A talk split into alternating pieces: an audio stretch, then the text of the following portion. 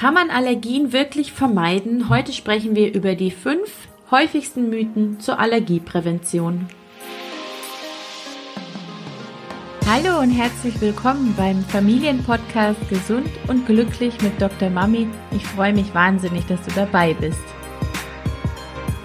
Mein Name ist Desiree Ratter, ich bin dreifache Mutter und Kinderärztin. Ich helfe Müttern dabei, ihren Kindern eine glückliche und gesunde Kindheit zu schenken ohne dabei selbst auf der Strecke zu bleiben. Wieder mal ein Thema, über das man hunderte von Stunden sprechen könnte. Ich versuche es aber mal wieder auf wenige Minuten runterzubrechen. Und zwar geht es um fünf häufige Mythen zum Thema Allergieprävention. Es wird so viel Quatsch erzählt zum Thema Allergien und was man alles tun und lassen sollte, um zu verhindern, dass ein Kind eine Allergie entwickelt. Also nicht umsonst haben Eltern fürchterliche Schuldgefühle, wenn ihr Kind tatsächlich eine Allergie bekommt. Also dachte ich mir, wir sprechen mal über die Wahrheit. Und äh, wir sprechen einfach über fünf häufige Punkte. Und zwar erstens das Thema Stillen. Stillen wird empfohlen.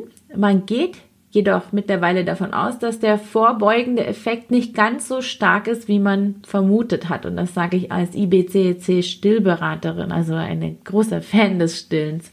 Den allergrößten allergievorbeugenden Effekt hat das Stillen bei Kindern, die vier Monate voll gestillt worden sind. Es gibt aber erblich belastete Risikokinder, die vom Stillen wenig oder möglicherweise sogar gar nicht profitieren.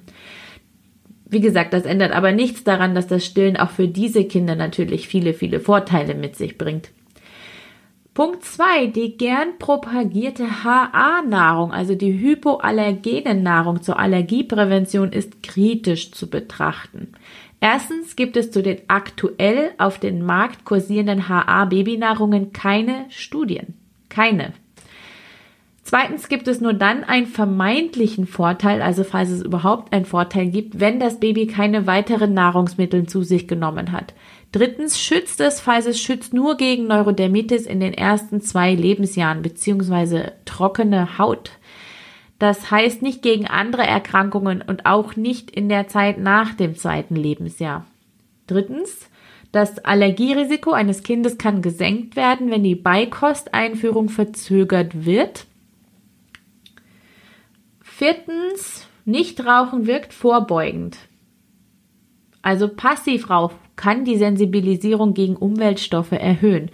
Und fünftens, es könnte sich auf das Kind günstig im Hinblick auf Allergieprävention ausüben, wenn die schwangere oder stillende Frau Fisch zu sich nimmt.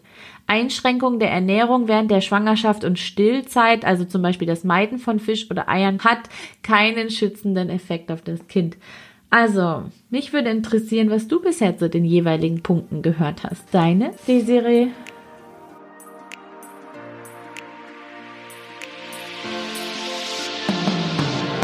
So, das war's für heute beim Familienpodcast Gesund und Glücklich mit Dr. Mami und ich freue mich auf das nächste Mal. Ciao!